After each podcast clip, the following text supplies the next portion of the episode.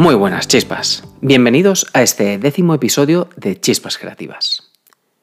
Hoy es un episodio muy importante para mí, tanto por el hecho de que hayamos alcanzado la cifra de 10 episodios, como por la talla del experto invitado que nos acompaña. Hoy charlaremos con el catedrático José Capmani.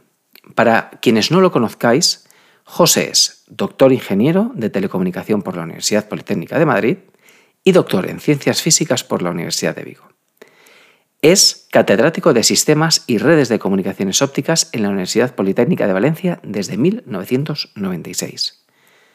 Fue director del Instituto Universitario de Telecomunicación y Aplicaciones Multimedia, desde su fundación hasta el 2016.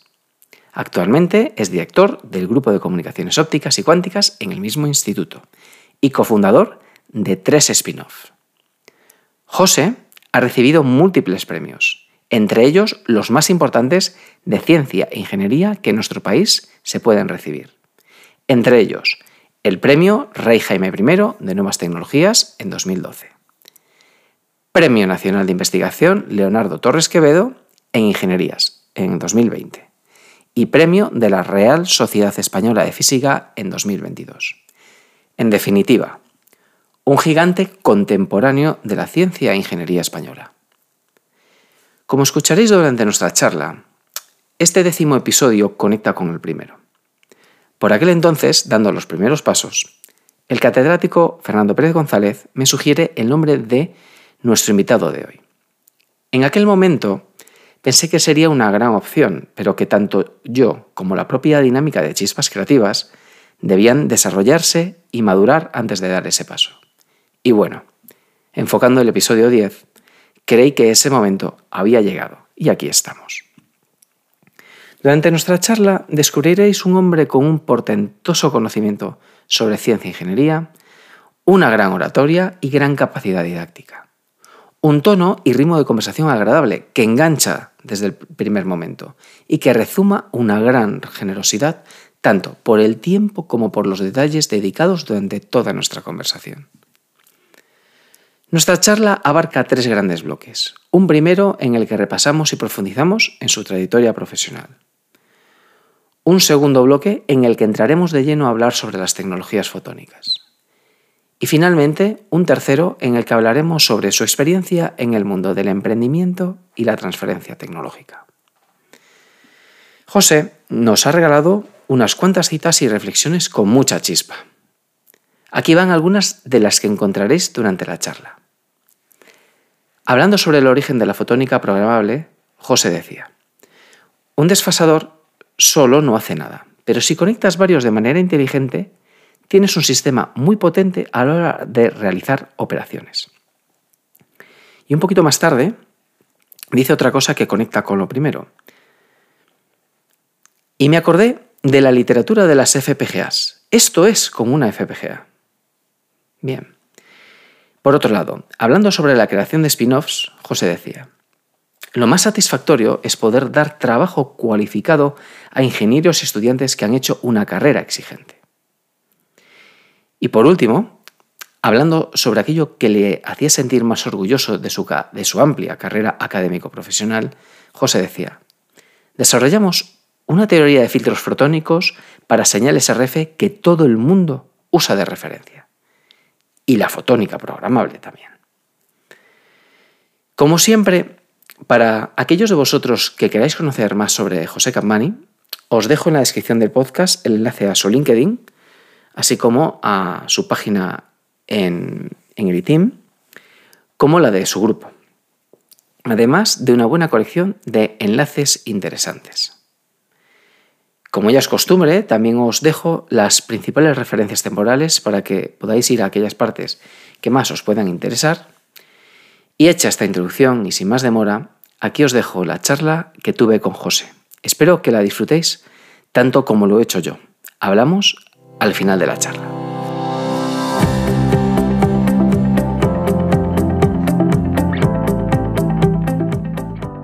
Bueno, José, pues bienvenido a Chispas Creativas. Muchas gracias. Bueno, pues mira, yo que, eh, suelo empezar con algunas anécdotas y contando un poco el, origen de cada episodio, pues este no, no, iba a ser menos, ¿no? Entonces, hay una cosa que no sabes, eh, quizá a lo mejor de las conversaciones preparatorias sí, pero contigo hago 10 episodios, que teniendo en cuenta que hace un año yo decía, voy a hacer 3 y a ver qué sale, pues bueno, es todo, es todo un logro y admito que he aprendido mucho. Ya lo creo.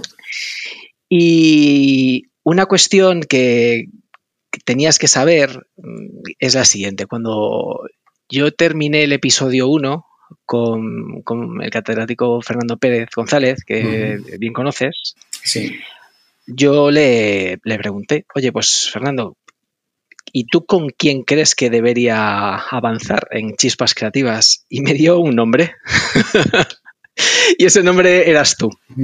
Y la realidad práctica, la realidad de aquel entonces fue que me sentí abrumado. Dije, Fernando, me parece que por ahora no. Y dije, bueno, ya llegará el momento. Y bueno, pues han ido pasando episodios y bueno, no me considero experto de nada, pero bueno, pues hombre, ya alguna cosilla ya sé manejar y bueno, pues cuando lo intenté y, me apoyé en Fernando, como bien sabes, pues bueno, pues ha ido, ha, ido avanzando, avanzando hasta tenerte ahí delante. Y, la verdad es que eh, tengo que decir que estoy muy contento. Y luego otra, otra anécdota que está vinculada a esto, además de, bueno, yo, yo tengo que admitirte que conocía a cierta distancia. Eh, sí que me llegaban cosas, de, me habían llegado cosas en diferentes momentos de mi, eh, mi carrera profesional, algunas veces más vinculadas en, con alguna referencia a algunos trabajos que tenías en la parte de fibra microondas, en la parte de comunicaciones móviles, pero ya hace tiempo. Luego, pues eh, las cuestiones de la fotónica integrada programable, que luego hablaremos. Pero había una cosa que yo no había hecho clic. Y preparando la charla de hoy, hice clic. y decía, siempre me pareció el nombre, tu nombre, dice, muy, muy familiar. Entonces, eh, claro, lo primero es, oye, pues mira, eh, y de hecho enhorabuena por los múltiples premios que has recibido. Y entonces, de algunas cosas de esas yo ya te conocía, pero me faltó, yo decía, hay algo más. Y ese algo más vino cuando me di cuenta de que, claro, yo cuando estaba en quinto de carrera, en mis clases de, de comunicaciones ópticas con Fraile, había un libro que yo tenía, que aparte yo lo tenía, y claro, me di cuenta, digo yo, me cuenta hace pues estos días, pero digo yo, pero claro, si estás aquí. Sí, señor. y entonces cerré el círculo. Sí, sí. ¿Sabes? Así que, bueno, pues mira, me, gustó, me gustó mucho el, darme cuenta de esto. Y bueno, ya para terminar, pues mira, eh, Obviamente los motivos son, son, evidentes, pero en cualquier caso yo te cuento cómo suelo plantear chispas creativas. ¿no? Eh, pues los chispas ya, bueno, les llamo chispas a la comunidad que nos va oyendo. Eh, al final mi idea inicial era pues tener un, espacio en el que para, por mi propio interés y egoísmo el poder hablar con gente muy interesante, pero en el fondo también ir explorando diferentes mundos, ¿no? Entonces estaba, pues me gusta mucho el explorar el ecosistema de innovación con sus diferentes actores, con personas, con expertos o expertas representativos, ¿no? Para entender, pues, cómo lo ven y qué experiencia tienen en sus posiciones, ¿no? Y luego también otro camino, que es el camino más tecnológico, más de la especialización, ámbitos concretos, ¿no? En tu caso, eh, lo comentábamos cuando hablábamos de cómo enfocar este, este episodio, creo que se dan las dos posibilidades, ¿no? Por un lado, una persona eh, que en el ámbito eh, académico pues has hecho el camino completo y con mucho éxito, y por otro lado, una persona que tecnológicamente está con, un amplio abanico de especialización, pero en un tema eh, que además hoy en día eh, tiene mucha importancia. Y además se, nutre de que hay una componente hacia el mercado por las diferentes eh, experiencias de, transferencia tecnológica. Con lo cual, claro, yo en, en los episodios previos que todo esto con uno u otro invitado lo he ido explorando, aquí se dan todos los, todos los ingredientes a la vez, con lo cual pues estoy encantado. Y dicho esto, yo empiezo con una cosa muy sencilla, es una pregunta que, se me va a acusar de que, eh, como ya, se, ya pasaba, de que tengo sesgo o devoción por los ingenieros de telecomunicación. Porque, eh, pues, de los, eh, ¿cuántos llevamos? Pues ocho, nueve invitados, pues, eh, salvo dos, el resto son telecos. y es tu caso. Entonces, oye, pregunta muy sencilla. Y en tu caso en particular, ¿por qué te decantaste por una ingeniería y en particular la ingeniería de Teleco? Bueno, pues eh, la ingeniería era algo que tenía claro que quería hacer, porque siempre me ha gustado la vertiente aplicada de los estudios, digamos, más bien de carácter técnico, ¿no? En bachillerato ya apuntaba a ciencias, entonces, pues obviamente tienes la opción, digamos, más científica más, y la más, más aplicada, y siempre tuve muy claro que quería la aplicada. Respecto a la parte de Teleco, pues un poco creo que es... Mm, eh, Mm, y lo voy a matizar un poco circunstancial, porque yo realmente, pues en ese momento había como un par de estudios que me llamaron la atención, de ellos Teleco, pues también aeronáuticos, entonces no eran... Eh, básicamente dentro de las ingenierías aquellas donde veía un poco más de, eh, de interacción con, con, con, la parte tecnológica de, como se suele decir, materia dura, ¿no? Es decir, es, eh, en este caso era la electrónica, a principios de los 80 era una, digamos, una, la tecnología, digamos, de moda, más habilitadora de moda, la más, mm, un poco, mm, con, con, esa visión de modernidad que hoy en día, pues probablemente no la tenga tanto, pero entonces sí. Para mí era un, desafío. Luego también estuve viendo los programas de estudio y me, me, gustó, me gustó bastante el enfoque, sí. Y ese es el motivo. O sea, que no soy vocacional, sí. No soy la típica persona que montaba cacharritos y circuitos a los 14 años y tal. Ya, eh, los hemos tenido, ¿eh? Los hemos tenido. Y, y, de hecho, eh, justo, pues mira, el, en este sentido, aún hace poco, pues eh, la hija de una amiga nuestra de la familia eh, está ya en el último curso y está muy perdida, ¿no? En el sentido de qué carrera, ¿no? Entonces, claro, yo, yo, yo le preguntaba, bueno, tú, o sea, ¿qué haces? Eh, decía, desmontas cosas, ¿te gusta saber cómo funcionan las cosas? Así, muy, muy, muy abstracto. Decía, bueno, sí, un poco. Y dije yo, bueno, pues a lo mejor, a lo mejor creo que tienes cierta predisposición para un, ámbito de ingeniería, ¿no? O, bueno, matemáticas, física, tal. Bueno, muy bien. Y la inquietud no se te quedó en los cinco, bueno, los, aquellos eran seis años de carrera, sino que te abriste a, hacer la tesis. ¿Y lo tenías claro? ¿Fue algo que buscaste? ¿Te buscaron? ¿Te motivó algún profesor en aquel entonces? ¿Cómo fue el camino hacia la tesis? Sí, bueno, en principio no es algo en lo que hubiera pensado específicamente. Entonces, era una etapa cuando yo estaba ya rondando el quinto o sexto, una época donde había una muy alta empleabilidad y de hecho, pues eh, la mayoría de mis compañeros eh, antes de, terminar estaban trabajando, pero en mi caso, como tenía que, había postergado la mili, que entonces se hacía, ¿no? Pues tenía que irme a hacer la mili, con lo cual no me contrataba nadie. Y bueno, pues antes de irme a, la mili, pues también me puse a buscar proyecto fin de carrera y eh, en sexto me había gustado mucho las clases que me habían dado de fotónica, ¿no? Es cuando descubrí la parte de, la, de las comunicaciones ópticas, los dispositivos fotónicos. En concreto, mi que fue luego mi director, que es Miguel Ángel Muriel, que era un excelente y es un excelente docente, pues yo creo que, que fue la persona que a mí me, convenció para mm, decir, bueno, vamos a, probar esto, ¿no? Y me gustó tanto que, bueno, aprovechando que tenía el, año de la mili, pues lo pude compatibilizar también con, empezar una tesis, ¿no? Entonces ese fue el contexto, ¿no? Oye, eh, hay una, un porcentaje de oyentes que están por debajo de la treintena. Entonces, claro, escuchan Mili y dicen, ostras. Yo en mi caso tengo que decirte que fui la penúltima generación, yo soy de 82, que solicité prórroga. y luego ya se quitó, ¿no? Oye, y haces la tesis y estás en la UPM, aquí en Madrid. Sí. Y en un momento haces un salto a, Valencia. Oye, me, causó interés. Eh, ¿cómo, fue ese salto? Eh, ¿Lo buscabas también? Eh, bueno, en principio, mira, te cuento que cuando empecé la tesis, al cabo del año me fui fuera un año también. Miguel me mandó al University College a, ah, hacer una estancia de prácticamente un año y a un grupo de filas ópticas, pero mm, lo digo porque esto es, es una anécdota interesante. Eh, cuando yo llegué allí, pues el grupo se había como medio desmantelado y el nuevo profesor estaba muy interesado en algo entonces novedoso, que se llamaban redes neuronales. Entonces, esto es el año 89, me puse a estudiar cosas de redes neuronales y cómo se hacían en óptica, que entonces se hacían con unos dispositivos muy, muy voluminosos, ¿no?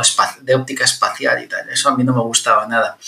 Pero bueno, luego al final le convencí para, para volver a mi tema de trabajo con el que me había mandado Miguel, que eran un poco de circuitos en guía onda y todo esto.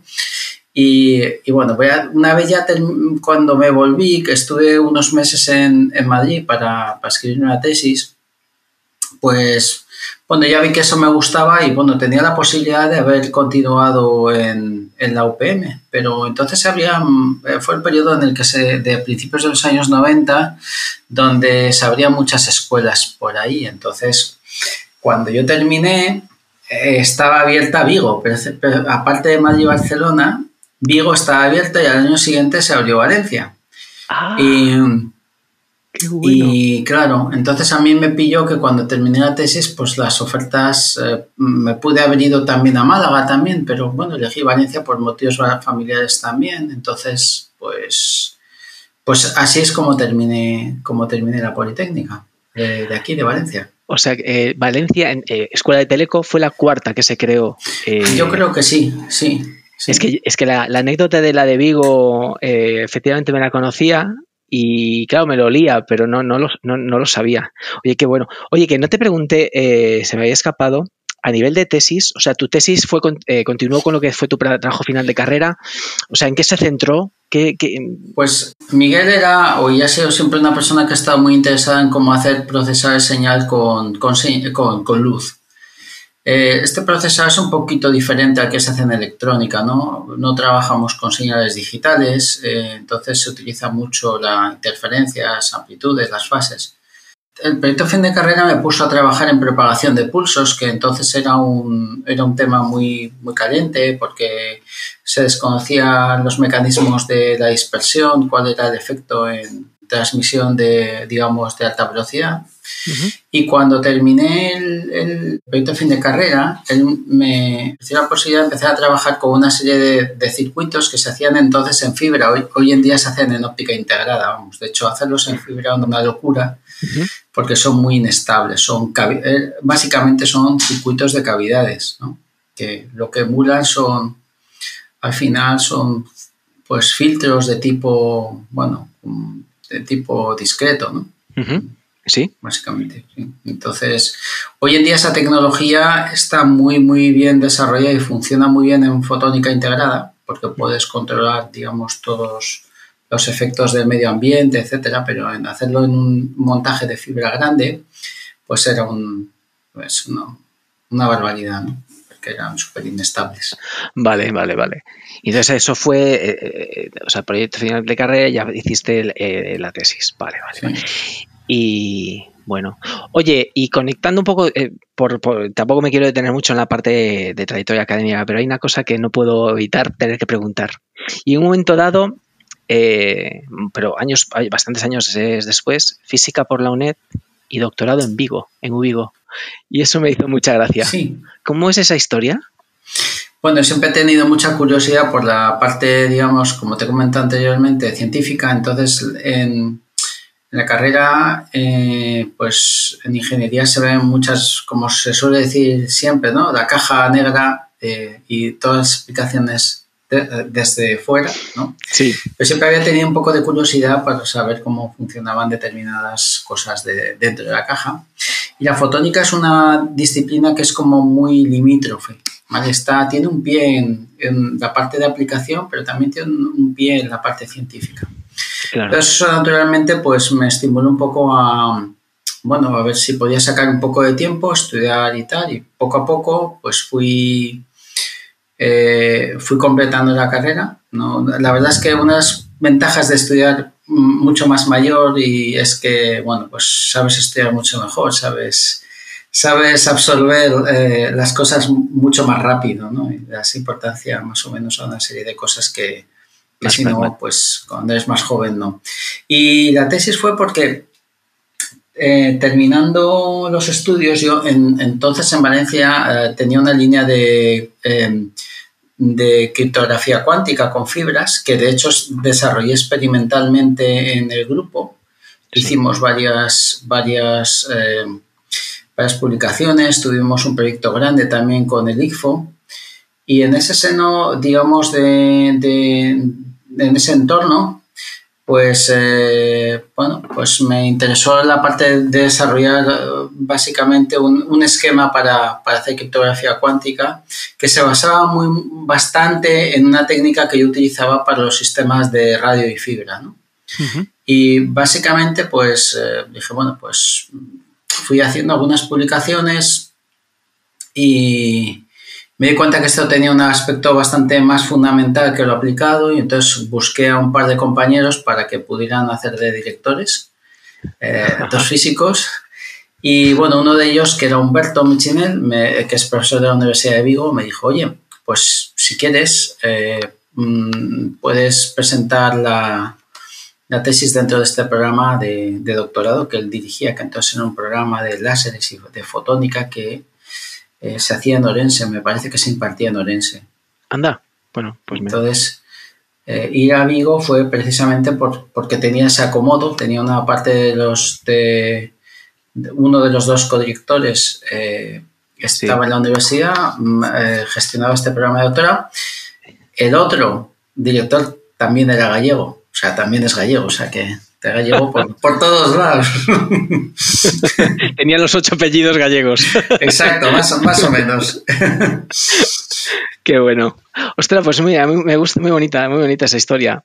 Oye, eh, yo querría, luego ahora eh, te iba a proponer eh, entrar en, un poquito en el ámbito de investigación, pero sí que había alguna cosita más de trayectoria que a mí además me hace especial ilusión preguntar, porque yo, te soy sincero, siempre, pues en mi época, ahora menos, ¿no? Pero cuando estaba trabajando quizá cuando empecé en la Universidad de Vigo, en, el grupo de procesos señal, no tanto, pero sí luego cuando estuve en un centro tecnológico de Teleco, en Gradian, pues fueron muchos años y al final, pues, era en ese caldo de cultivo, eh, yo tenía, aunque no tenía tan interacción, o muy poca, yo creo poca, pero sí que eh, viendo trabajos, publicaciones, tenía muy en alta estima al, al ITIM, y claro, eh, cuando, eh, pues oye, conociéndote más, descubro que fuiste el director desde el 2002.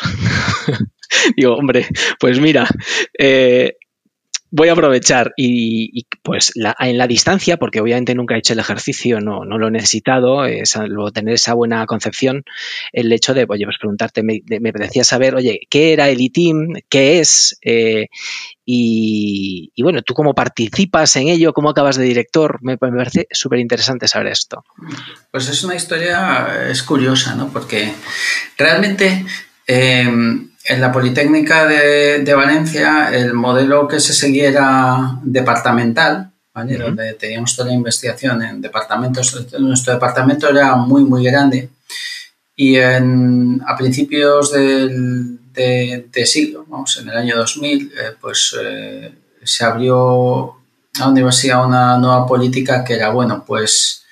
Eh, mm, ¿Por qué no mm, ponemos en marcha una serie de institutos que agrupen eh, pues temáticas eh, diversas. ¿no? Entonces, una de estas opciones era eh, el poder desarrollar o el poder montar un instituto que, siendo de TIC, estuviese más orientado al tema de telecomunicación. Sí. Y, y, bueno, pues nos lanzamos una serie de, no todo el departamento, porque hay luego grupos en el departamento que fueron fundadores de otros institutos, digamos, a lo mejor más multidisciplinares, ¿no?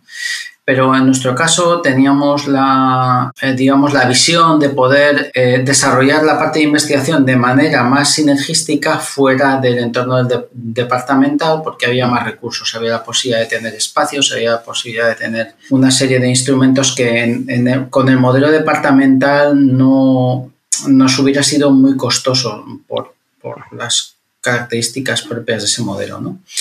Entonces, con otros compañeros, con otros grupos, pues pusimos adelante la iniciativa. En principio, pues eh, sí que es verdad, me encargué yo de, llevarla a cabo, pero obviamente con la ayuda y la colaboración de, de todos los IPs de los grupos. Eh, nos presentamos a una acreditación que se hacía entonces y que era necesaria para, para poder tener un instituto universitario de investigación, la obtuvimos, la universidad nos reconoció y entonces en ese momento también eh, em, tuvimos la, posibilidad de acceder a unos nuevos edificios que precisamente la universidad estaba construyendo para, para institutos de investigación. Yo me hice cargo del instituto, la, tenía muy claro que, que lo, importante era que hubiese primero un entorno muy seguro para los, eh, para los investigadores, es decir, pudieran desarrollar la labor bien sin tener que preocuparse de, de interferencias exteriores, ¿no? Con, entiéndase por ello lo que se quiera entender, burocráticas, políticas, etc. Entonces, ahí hicimos un caparazón para que el instituto creciera bien, para que la gente pudiera trabajar bien. También eh, dediqué mucho tiempo a, digamos, a engrasar la maquinaria, es decir, que la dinámica interna fuese muy suave. Eh, ya se sabe que con tantos grupos y tantos profesores universitarios que tendemos a ser o a creernos primadonas, pues a veces es, sí. es, esta conveniencia es un poco difícil. Pues yo dediqué mucho esfuerzo a eso. Yo creo que fue muy bien y, y también gracias a, a que el, el, resto de investigadores principales han sido muy colaborativos. Y entonces eso ha hecho que a muy poco tiempo de haber fundado el instituto, el instituto fuera el, el líder de la Universidad Politécnica de los institutos propios y así lo ha sido durante muchos años y lo sigue siendo, uh -huh. tanto en indicadores de investigación como en proyectos, etcétera. Y bueno, pues llegó un momento en el que, como todo en esta vida, pues se tiene que acabar. Yo en, en, el año 2015 y tal ya decidí, podía haberme presentado una reelección más, pero ya decidí que mi ciclo había, había terminado y que lo bueno de, las, de estos sitios, de las instituciones y tal, es que sean resilientes a, a, a cualquiera que les esté eh, dirigiendo en un, en un momento dado, ¿no? O sea, que si se va alguien no se note. Claro, o sea, al final es el reto, ¿no? Que hay el reto sí. al comienzo y el, el, reto luego en la transición cuando, bueno, los, los fundadores o, o, los que han estado desde el principio que además ten, imprimen de cultura ¿no? y de buenas intenciones, pues ya no están o están en el segundo plano y, y se le pasa el testigo y ahí está el reto. ¿no? Ostras, pues qué, qué, qué, bonito, me, te agradezco la explicación. Eh, ya está, he cerrado otro círculo con, con hoy. Es que esto va, ser, va, va, de círculos, ¿no? Oye, eh, pues mira, con esto, mm, pues si te parece, podemos eh, avanzar hacia aspectos más de los ámbitos de investigación. Yo aquí no, no, por nosotros, sino para con los chispas. Eh, lo que digo, no todo el mundo obviamente tiene una especialidad técnica cercana, pero bueno, lo que sí que les, eh, les prometo o les prometemos que vamos a ir eh, sin manejar conceptos estridentes pero que en el fondo también lo que busca, yo buscaba, y también ahí le quito los complejos a la conversación que tengamos, pues que cuando hay que hablar de tecnología, hablamos de tecnología. Así que, entonces yo, pues mira, por ser muy genérico, eh, hablemos de los ámbitos de investigación. Entonces, me gustaría que incluso tú mismo me, expusieses, pues bueno, pues cuáles han sido o cuáles han sido y casi cuáles son los de actualmente los principales ámbitos de investigación en los que has estado centrado. Por, digamos, hacer un, un resumen, dentro de fotónica he tocado muchos palos, ¿no? Pero básicamente la línea más duradera es la que has comentado anteriormente de fibra a microondas, ¿no? O de fotónica y microondas.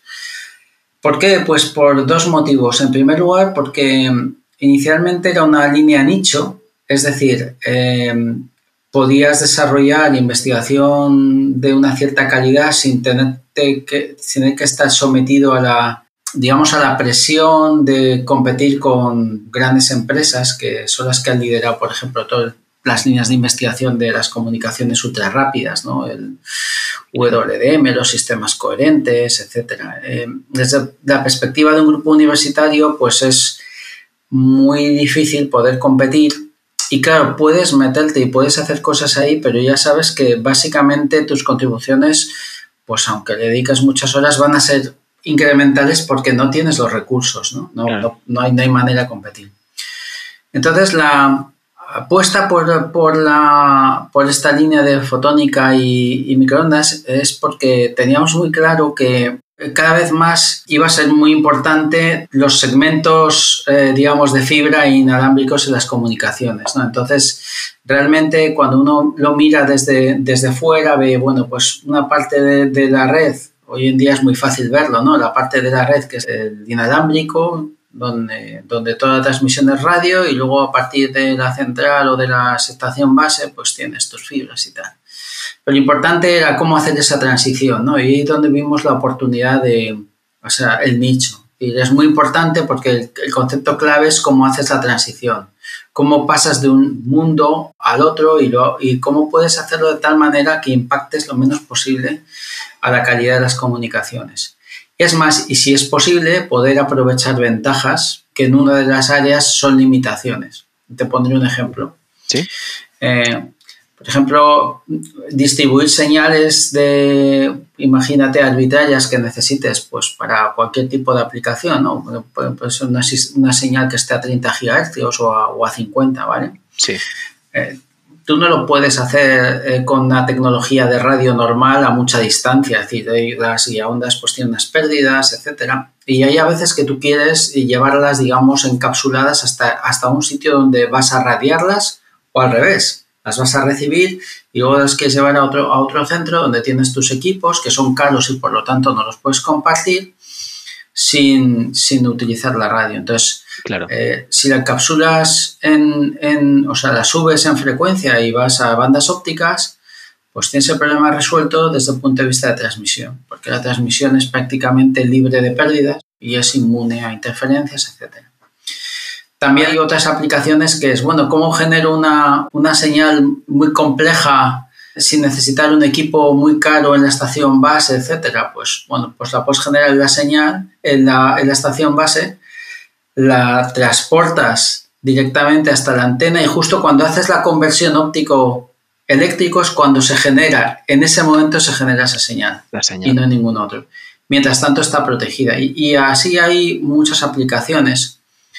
Eh, otras, digamos, más conocidas que puede ser, bueno, me gustaría tener un filtro que pudiera sintonizar en una banda muy, muy amplia y cuyas características pudiera cambiar, porque a lo mejor en un determinado momento quiero seleccionar señales de una banda y, y, y en otro momento necesito otras o necesito una, un comportamiento multicanal. Sí. Digamos que si, que si eh, acudes a tecnologías normales de radiofrecuencia, ese problema es complicadísimo, sobre todo porque además si cambias determinada banda ya no te sirve la tecnología, ¿no? Tienes que ir a otra, ¿no? Sí. Y en, en fotónica, sin embargo, se puede hacer con, con, una estructura, digamos, con un circuito óptico integrado, puedes tener un filtro que, que pueda sintonizar entre, entre muy baja frecuencia, estamos hablando de incluso banda bandas bajas de telefonía móvil hasta los 100 GHz sin problema. Y entonces, escuchándote con todo esto, eh, claro, empiezas, a, empiezas con esa perspectiva, ideas claras, pero perspectiva de nicho, mm. y nos venimos al presente. Ah. ¿Qué impacto ha tenido esto? O, no, bueno, no qué impacto, no. ¿Qué llegada a mercado ha tenido esto? Porque estaba escuchándote y estaba acordando de cuestiones de las directamente las comunicaciones móviles, ¿no? Claro. O sea, pero casi que me gustaría conocer tu visión de cómo ha llegado esto al mercado, cómo se ha generalizado. ¿A día de hoy en qué punto estamos? Vale, pues en este momento, eh, la, digamos que esta tecnología durante muchos, muchos años era una, una tecnología fundamentalmente de interés para, para, aplicaciones de defensa, ¿no? Sobre todo para pues, cuestiones de pues, radar, de guerra electrónica, etc. Claro. Pero conforme el uso, digamos, de, la, de, las frecuencias más altas se ha ido extendiendo y se va a extender más con el desarrollo de, de los estándares nuevos, pues sí, cada vez claro. es, más, es más importante porque al final, pues lógicamente la investigación que hemos hecho nosotros se ha basado en, unas, en unos dispositivos, en unas tecnologías que hoy en día pues pueden estar un poco fuera de, digamos, obsoletos, pero los principios no. Los principios en los que se basan son los mismos, eso no ha cambiado. Lo único que ha cambiado es la tecnología. Hoy en día ya sí que podemos, muchos de esos sistemas que antes pues eran muy voluminosos, pues los podemos meter en, en un chip, ¿vale? Uh -huh, y, sí. y, la idea pues es evolucionar. Todavía yo creo que esto no ha llegado a su punto álgido. En mi opinión, será cuando tengamos que subir en frecuencia, tengamos que ir a mini estaciones base de cobertura muy pequeña, necesitamos en las estaciones base equipos realmente muy, muy, muy compactos, ¿vale? Y entonces eh, hacer esa primera conversión, ese primer tratamiento de la estación base y luego ya pues, pues llevarlo a, la central donde, tenemos el equipo caro, ¿no? O sea, Estamos hablando del salto pues a operación en 60 gigas o 80, 100 gigas ya, ¿no? De las, las, estaciones. Que al final, esto, esto ya no acuerdo, ya no lo he seguido tanto. O sea, al final, esto se está ya reconociendo como objetivo para lo que se, se acabe llamando 6G. O ya en 5G ha quedado recogido, o sea, recogido, pero básicamente con llegada al mercado, no, no las ambiciones que siempre ha habido estándar o release a release. Bueno, yo creo que en 5G, salvo que la cosa cambie mucho, ¿vale? Se va a quedar en una declaración de buenos propósitos, ¿vale? ¿Ves? Ahí decía yo. yo. dudo que vayamos que vayamos muy alto en 5G, pero en 6 sí, y probablemente en ese contexto eh, ya sí que tengan eh, aplicación comercial, digamos, digamos a gran escala, ¿vale? No eh, estas tecnologías.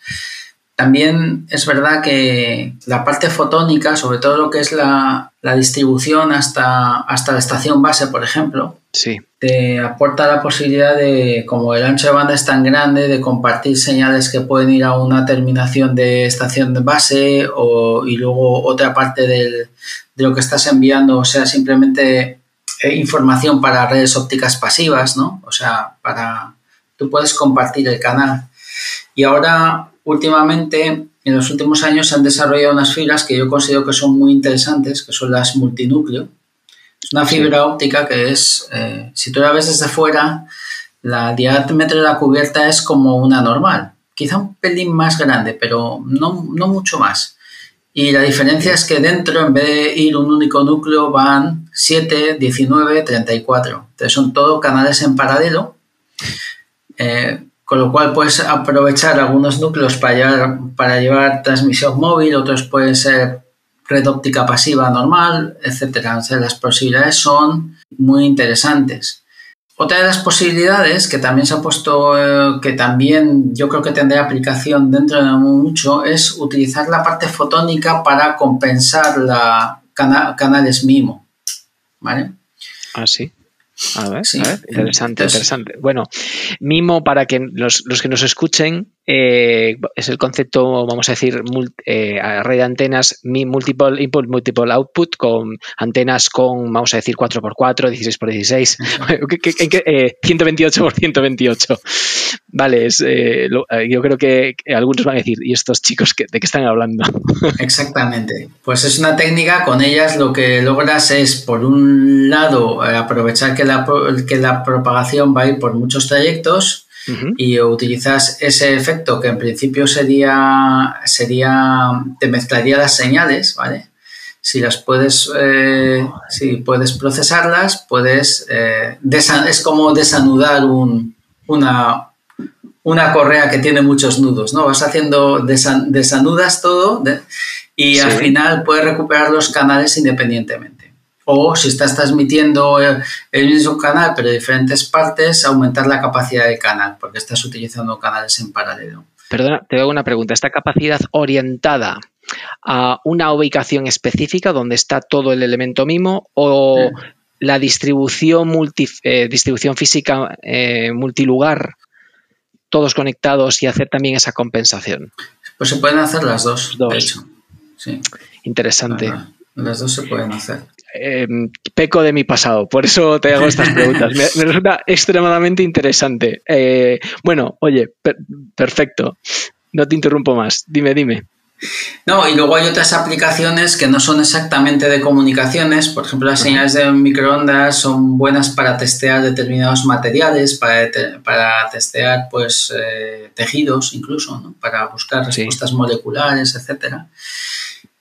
Entonces, pues una, esta es una tecnología que nos permite de nuevo pues generar una, pues un, por ejemplo, un sensor, ¿vale? Tener un sensor donde todo, digamos, la parte, la parte principal está en, hecha en fotónica y donde realmente al final tú tienes una terminación donde vas a emitir o vas a recoger esas microondas. Entonces, pues también hay, hay otros campos que no son exactamente las comunicaciones puras y duras, donde esta tecnología también tiene, tiene aplicación potencial. Y esto todo bajo el paraguas del que hablamos de fibra mm, o fotónica mm, microondas. Microondas, sí. Y este sería, este sería un gran ámbito. Eso es. Hay algún otro ámbito, ¿verdad? En el que has, estado, estás focalizado, ¿no? Sí, el otro es la fotónica programable, ¿no?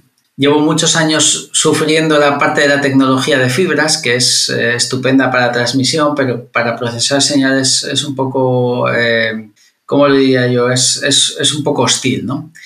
Pero también durante mucho tiempo hemos trabajado en el, en el grupo en desarrollar una línea de óptica integrada y en principio, pues... Eh, yo he trabajado en, pues, en hacer algunos de estos circuitos que quería en principio montar en fibra, haberlos trasladado a óptica integrada y realmente darme cuenta de que esa era la plataforma adecuada porque, porque es la que te aísla de todos los efectos medioambientales, la que luego permite un encapsulado, etc. Y explorando este, esta tecnología, en un momento dado, yo creo que fue hacia el año 2013, empecé a darme cuenta de que, de que bueno, pues se podía intentar hacer operaciones muy básicas al, estilo de, bueno, ¿qué sería lo equivalente a un transistor ¿no? en un circuito integrado óptico? Porque eh, realmente en fotónica no trabajamos con bits y no es una tecnología digital, pero sí que puede haber una operación muy básica a partir de la cual tú puedes ir construyendo un sistema que te procese la información, aunque sea de una manera distinta. Y entonces en, fotónica lo que funciona básicamente es la interferencia.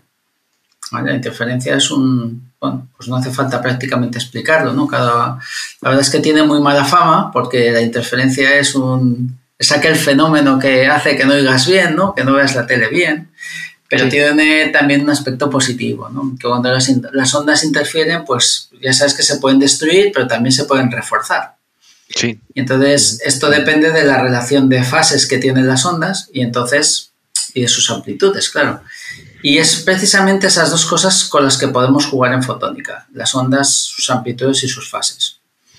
Entonces realmente lo que, lo que jugamos ahí es con decir, bueno, pues al final, ¿cuál es el elemento más, más básico para fotónica? Pues un desfasador. Es un, es un sistema que coge la onda y le cambia la fase al propagarse por él. Entonces, esos desfasadores en fotónica son muy compactos, probablemente tengan unas decenas de micras, no más, y es más, los puedes controlar por señales externas. Puedes controlar con electrónica, por ejemplo. Y, y la, el quid de la cuestión es que realmente si tú conectas un desfasador solo no te hace nada, pero si tú conectas una serie de desfasadores de una manera un poco inteligente, en una forma de entramado geométrico, pues resulta que al final lo que tienes es un sistema que es súper potente a la hora de, eh, de realizar operaciones. Y en particular de emular circuitos. Nos dimos cuenta que al hacer esas conexiones, al conectar este, los, estos elementos de esta manera, digamos, tan, tan ordenada, ¿vale? Teníamos la posibilidad primero de emular circuitos. fantástico, oye, que tengo aquí una cosa que, no es nada, la programo de tal manera, o le pongo las, las vías de tal manera y mira, tengo aquí una cavidad. Claro. O ahora tengo dos, o ahora tengo tres, o ahora tengo una cavidad y un y, otra y un retardador o tal. Entonces empezamos a pensar y eh, como yo soy también lector muy curioso, me acordé de la literatura de las FPGAs en, electrónica, ¿no? Y entonces la, la, parte de alto nivel, eh, yo vi enseguida la conexión. Digo, esto es como una FPGA, en el sentido de que, bueno, pues tú tienes bloques que hacen unas funciones muy, muy, muy básicas, los agrupas, haces cosas más complejas y los puedes conectar, los puedes... Eh, y puedes hacer emulación de circuitos sin tener que ir a, un una, a una fundición, a una foundry. Una foundry. Que en, fotónica, si, la si en electrónica es caro, en fotónica es mucho más porque la tecnología es mucho menos madura. Entonces los ciclos de fabricación, los costes de diseño son mucho más grandes. Entonces, claro, esa fue la primera ventaja que vimos. Dices, si tuvieras un board aquí, una placa donde tú puedes emular tu circuito, pues, pues tú puedes hacer el diseño, lo, implementas ahí, miras si funciona y cuando ves que, que funciona, entonces tienes el diseño y lo envías a la Foundry. Si lo quieres fabricar en masa. Y si lo vas a utilizar para una aplicación concreta, etcétera, pues ya utilizas la placa como una FPGA, se utiliza normalmente también para, para implementar. Y bueno, pues una cosa llevó a la otra y así inventamos el, concepto. Nos dimos cuenta además que, que este, estos desfasadores tan chiquititos, ¿vale? Tan, tan básicos al final, pues tenían una, eh, un rol muy, muy similar al de las puertas lógicas con las, con las obvias diferencias tecnológicas. Entonces ya empezamos a hacer esa conexión puertas lógicas, elementos desfasadores, FPGAs por conexión y si le metemos eh, eh, eh, elementos externos como los, los bloques de IP de las FPGAs, una cosa llevó a la otra y al final pues, pues eso es lo que... eso es lo que... Ese es el origen de la fotónica programable. Bueno, yo es que cuando empecé mi carrera profesional, bueno, no, el proyecto final de carrera, yo lo hice ya en FPGAs, o sea, esto es del año 2000, las FPGAs obviamente ya era un concepto consolidado, pero no todavía extendido a nivel industrial como lo ha acabado siendo, ¿no? Entonces, tal como lo estabas contando, yo me acuerdo efectivamente del enfoque de la FPGA para eh, reducir riesgos en las fases de, de la I +D, para hacer los prototipados, el enfrentarse a la decisión posterior de ¿hacemos o no chip? Eso es y que el tiempo, bueno, ha acabado haciendo que la FPGA ya por sus costes y sea un elemento más ya sin tener, o sea, que vayas a mucha producción, ¿no? De ir a una foundry. Eh, ¿Y en qué punto está, estamos ahora, ahora mismo con esta tecnología? Mm, es difícil establecer paralelismos, pero yo te diría que, porque además la tecnología es muy, muy, diferente. Estamos en ese momento en el cual eh, estamos desarrollando circuitos lo suficientemente complejos ya para poder demostrar no solamente eh, esta aplicación que hemos comentado de, digamos, del circuito, de, emulación de circuitos, sino también para poder demostrar que podemos especializar el, dispositivo, por ejemplo, para determinadas aplicaciones y que el dispositivo es, vamos, es multifunción. Eh, de hecho, bueno, pues yo toda la, tecnología que desarrollamos la transferimos a, una spin-off que hicimos, que, se llama Ipronix, que se fundó en, creo que fue a finales de 2019. Todo se transfirió allí, las patentes, etcétera, y parte del grupo fue allí, ya trabaja full time allí. Entonces, eh, claro, el paso de una parte académica a una parte de, de, empresa es, es, es, eh, es un escalón Mm, cualitativo y cuantitativo muy, muy fuerte, ¿no? No, no tiene nada que ver, ¿no? Eh, entonces, a partir de esa transferencia también lo que se ha desarrollado mucho y hemos pensado mucho es en decir, bueno, realmente vamos a ir a por ese concepto. Entonces, ¿qué es aquello de alto nivel que en el campo de las FPGAs al final ha terminado dándole valor? pues al final las FPGAs pues es un circuito pues un dispositivo que, bueno que puedes eh, cómo se dice mm, eh, customizar para o, especializar para aplicaciones hay FPGAs para comunicaciones etcétera pero lo que es el core principal es el mismo en, casi todas las FPGAs ¿no? entonces eh, entonces empezamos a ver, bueno, ¿qué es lo que realmente al final le está dando tantísimo valor a este dispositivo? Porque al fin y al cabo es como una especie de pool de recursos. Nos dimos cuenta que era el software. Lo que, lo que estamos intentando en, ahora mismo es construir un modelo, de, en este caso es un producto, ¿vale? Será un producto y, eh, en el cual, digamos, el usuario mm, no tenga que tener conocimientos técnicos muy, muy específicos. Es más, puede hasta incluso ser un ignorante de lo que hay dentro, ¿vale?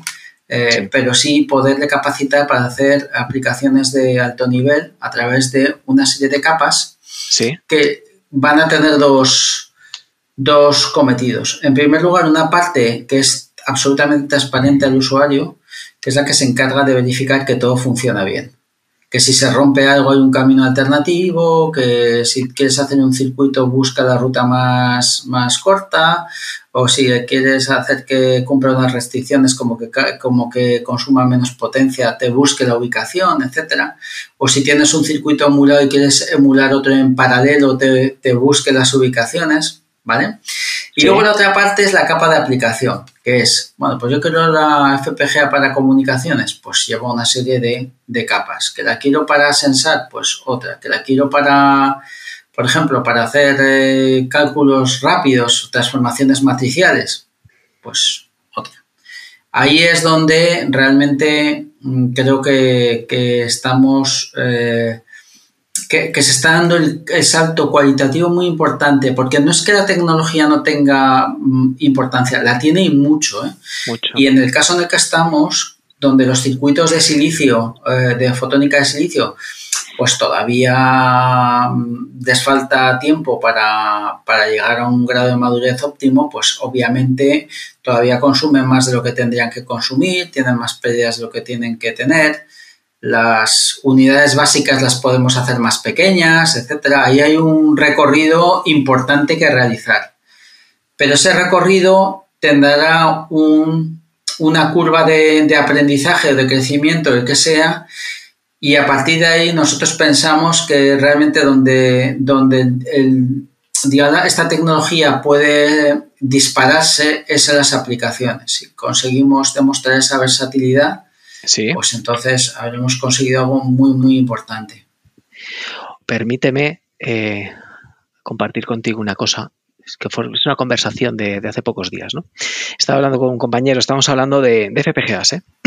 Entonces estábamos hablando un poco de la situación actual en la que, bueno, pues eh, esto yo estoy ya un poco, eh, vamos a decir, oxidado, ¿vale? No me dedico tanto a esto, pero lo vivo en la distancia y he estado muchos años, ¿no? Entonces habíamos un momento, estaba eh, en FPGAs, fabricantes de relevancia internacional, estaba Xilinx en un lado y estaba Altera por otro. Y luego había un ecosistema, había de muchas, ¿no? Bueno, Altera hoy en día forma parte de Intel, eh, no sé si sigue volando solo o no. Pero la compró AMD hace de. La compró AMD, efectivamente. Entonces, la conversación por dónde iba? Iba por, decíamos, eh, estábamos hablando de soberanía europea. Ahora me acuerdo. Entonces decíamos, claro, pero es que en Europa, en Europa hay fabricantes de FPGAs, hay FPGAs europeas. Y entonces, ¿dónde acabó, acabó la conversación? Claro, decía, es que el problema es que las, al menos, y, mi conocimiento es limitado, esto es discutible y siempre soy muy prudente, pero el problema que había es que los, fabricantes europeos que pueda haber donde van por detrás es en la aplicación. Mm. Es decir, en las facilidades que se le dan al que lo va a acabar usando, donde en mm. cambio estos dos gigantes que citaba, pues es que han hecho mucho trabajo y luego incluso había hasta partidarios de uno u otro, como en cualquier framework, vamos, de, tipos. Entonces, claro, tú lo que me, cuentas, me, siento, lo digo, es que es fundamental. Al final, eh, la expansión, bueno, es una opinión, ¿eh? pero creo eh, que pivota efectivamente, ya no solo en lo bueno que pueda ser, vamos a decir, el generador del punto bit o el compilador o el, que hace la analítica, el análisis, la optimización del enrutado y la combinación de todos los elementos, sino capa, capas arriba. Justo por, eso. Y me, admito que me sorprende eh, el, unir, es decir, al final es, es que es el mismo problema, ¿no? La adopción del usuario en base a las aplicaciones, o perdón, el software que orienta la elaboración de aplicación. O sea que estamos ahí bueno, oye, pues me parece muy interesante. Claro, eso es una típica cosa que probablemente desde el punto de vista académico no habríamos hecho, pero desde el punto de vista de empresa sí, porque al final y al cabo eh, eh, el cliente tiene que estar enamorado de tu producto, le tiene que gustar mucho. y esa es la forma. Sí, sí, sí. Le da igual lo que hay adentro. Pero si tú lo haces atractivo y hace que, oye, y hace esto, sí, me gustaría que hiciera esto, pues todo esto en los programas que tenemos de beta testes, pues estamos recogiendo toda esa información. ¿Qué te gustaría que hiciera? ¿Qué es lo que, qué, es lo que ves que es hora para no, para no hacer algo que, Dices, es tan potente que la mitad de la gente no sabe para qué sirve tres cuartas partes del producto, ¿no? es, cierto. Oye, eh, voy, a, eh, voy a compartir otra cosa, una, otra anécdota de, vinculado a esto, por, oye, por a lo mejor hasta por, eh, te sí pueda servir de, inspiración, pero yo creo que no te hace falta porque lo tienes clarísimo. al final, yo, por ejemplo, por mi trabajo con FPGAs o la del equipo en el que yo estaba, o incluso los que yo dirigía, eh, nosotros las FPGAs en procesado de señal eh, íbamos muy abajo. O sea, hacíamos un dominio de la FPGA conociendo muy bien la arquitectura particular de cada una, ¿no? O sea, pues oye, qué elementos multiplicadores hay, qué capacidades tenían las memorias, eh, simple o doble entrada, bueno, ese tipo de cosas, ¿no? Había un conocimiento muy real de lo que había por debajo. Pero es verdad, como, y en línea con lo que tú decías, de que el fabricante, los fabricantes, pues por ejemplo, para hacer filtros, eh, eh, fueron incorporando aplicaciones que buscaban que el que no supiese o tuviese un conocimiento más limitado, sobre todo de la arquitectura que subyace, pues no tuviese que preocuparse de eso. Y eh, yo me acuerdo, esto ya hace bastantes años, esto ya habrá cambiado y ya estará en un punto de optimización que ya no hace falta, pero yo me acuerdo que todos los años, cuando pues, teníamos la, a lo mejor una revisión de productos de, actualizaciones de los productos de, desarrollo que teníamos, eh, siempre acabábamos en el punto de, anda, bueno, a ver, ¿y ahora qué tal funcionan estas herramientas de optimización? ¿no? Y durante mucho tiempo, y, me, y me quedo ahí, no me acuerdo cómo evolucionó más, siempre el elemento del conocer cómo iba por debajo te ayudaba para, aun estando en las herramientas de abstracción, podías hacer los ajustes eh, que eran clave. Y que es verdad que mm, la curva de diferencia entre lo que hace un diseñador experto a bajo nivel con el que iba desde el alto nivel se iba, iba convergiendo. Pero bueno, pues fueron muchos años que decías, no, no, no, esto sigue estando, está mejor el conocimiento que yo tengo. Pero eh, el mercado, eh, aquel entonces, visto como usuario y visto lo que te contaban, y era que, claro, decía, no, buscan la abstracción, porque el usuario no siempre va a estar al nivel que entienda que es mejor combinar de, de una manera u otra, pues lo que dices tú, los elementos base de, bueno, de la FPGA o de la, en este caso, del circuito fotónico programable. O sea que, bueno, mm, ¿cómo mola? Está bien, pero te tengo que decir también que el diseñador o el desarrollador también es, eh, como diríamos, un público objetivo, es decir, que tenemos nuestro, nuestro propio modo, modo de desarrollador, es decir, al cual alguien con conocimientos puede acceder, no hace falta que se vaya a la capa de arriba. Lo puede claro, utilizar. Eso, eso, eso, eso, eso, eso cautiva al que luego dice, déjame tonterías, déjame. Esto, ¿sabes, ¿sabes en qué te lo, en qué lo veo reflejado? ¿En, MATLAB. Algo tan sencillo como el MATLAB es un, eh, eh, para que no, no, lo, conozcáis, es un lenguaje de, eh, de, vamos a decir, como se dice, de modelado matemático, de programación de alto nivel, de abstracción muy, muy, bueno, muy, muy potente, que a su vez tenía unas herramientas, el, ¿cómo se llama? El Model Sim, no, pero no, no era Model perdona. El Simulink, eso. El Simulink que hacía la capa de abstracción. Entonces estábamos los que decíamos, déjame, déjame de Simulink, yo voy a mi código que quiero ir a este nivel, y los que estaban muy contentos y cómodos con la abstracción que les provocaba, ¿no? Es lo, es, lo, es lo mismo. Oye, voy a mm, querer, te iba a proponer eh, ahondar en este mundo de la transferencia, pero te iba a proponer eh, digamos, unas pinceladas adicionales del ámbito de investigación.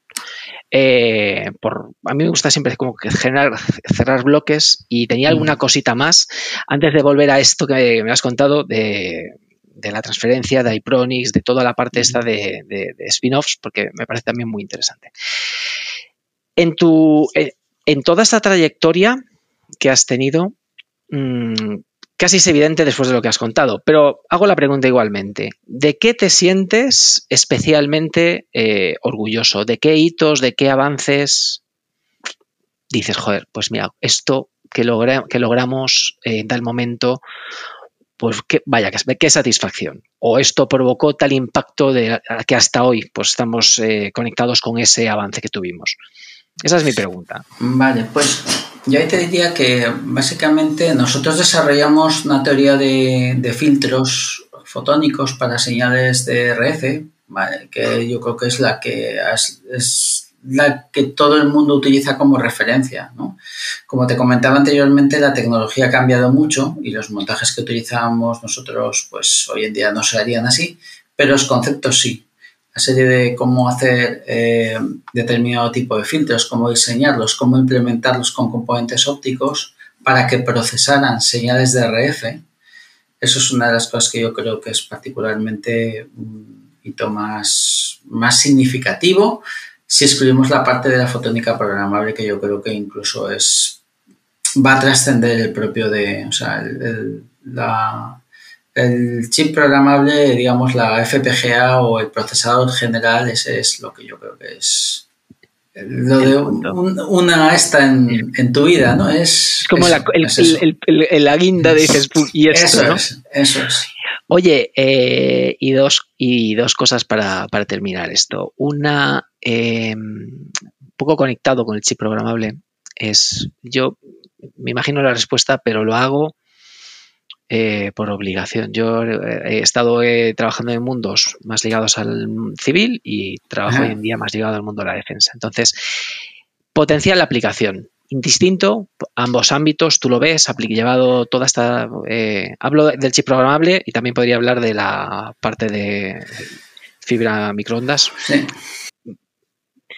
Hablamos de la defensa, pero ¿la defensa se puede prever como una revolución con este tipo de tecnología?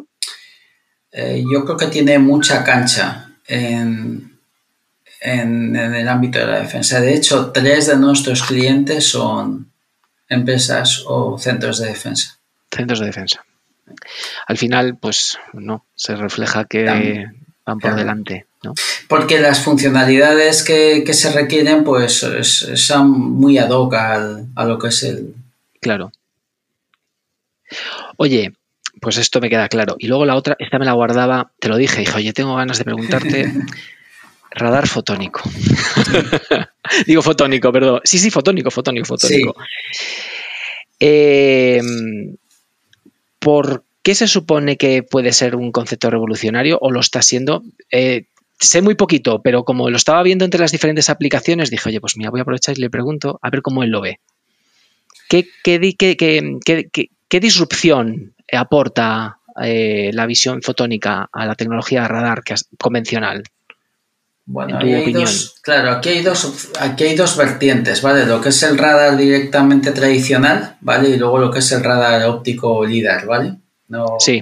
Vale. Entonces, en, cuanto al, radar tradicional, pues la, posibilidad de, de, poderte evitar en determinados, eh, en determinados puntos de tu sistema limitaciones de ancho de banda. Luego la, posibilidad de generar pulsos con características muy especiales, a alta frecuencia. Con, digamos, una riqueza espectral, una riqueza temporal que prácticamente a la carta se puede, hacer con fotónica. Eh, más luego el transporte desde lo que, fuera una recepción a un, a un centro donde tú quieras eh, procesar esos datos, eh, una vez que hayas convertido a fotónica, pues obviamente pues tienes las ventajas que hemos comentado anteriormente, ¿no? De, sobre todo en este contexto yo te diría de, inmunidad a interferencias y sobre todo eh, también de esas bajas pérdidas ¿no? que te permiten pues, tener tu centro un poco más alejado de donde tengas la antena, de, etcétera. Eso eh, mm, tiene, pues, tiene, unas, tiene unas ventajas, pero también es verdad que no hemos resuelto todavía el, el problema. Bueno, no hemos resuelto, Quiero decir que es una investigación muy especializada. Probablemente alguien con el suficiente interés detrás y con el suficiente, digamos, financiación sí que se podría resolver, que es el tema del margen dinámico. O sea, de, la capacidad que tienes de, distinguir tu señal con respecto a las, fuentes de ruido. Pero no es algo que sea inherentemente que haya una limitación fundamental. Simplemente no hemos desarrollado la tecnología suficiente para tener o para llegar a determinados márgenes dinámicos.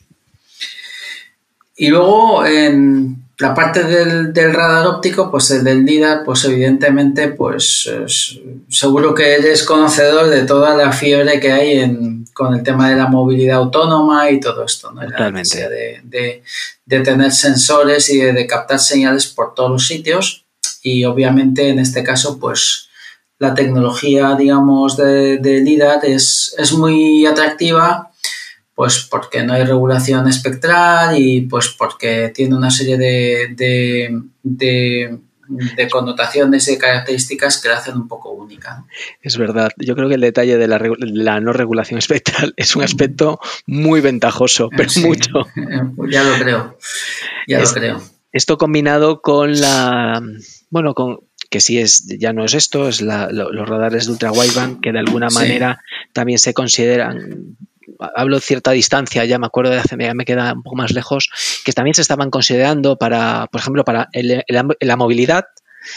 Y combinado, si no recuerdo mal, por ejemplo, estaba explorando esa línea, esa, eh, ¿cómo se diría? Señales mixtas, ¿no? O sea, una señal mixta que por un lado estás usándola para comunicar, comunicación intervehicular, pero que a su vez esa misma señal la podías aprovechar para hacer detecciones de, bueno, de presencia, de ubicación, de distancia, eh, por, por tanto ancho de banda que podrías aprovechar para tener granularidad temporal, ¿no? Eh, exactamente, exactamente.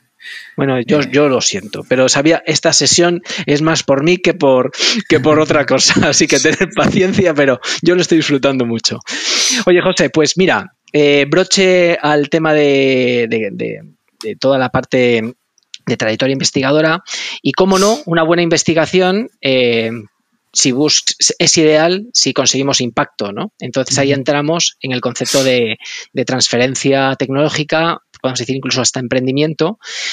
Entonces, eh, antes de ir a lo particular, querría entrar con una, una, pregunta más general. No es, no es la primera vez que la hago, eh, conecta un poco con lo que te contaba del ecosistema. A mí me gustaría conocer tu visión particular de cómo entiendes la relación eh, de actores de la universidad, los centros tecnológicos, centros de investigación y la industria. Y esto obviamente con, el mercado ¿no? de fondo. ¿no? ¿Tú cómo, lo entiendes, cómo lo vives eh, en, bueno, en este tema?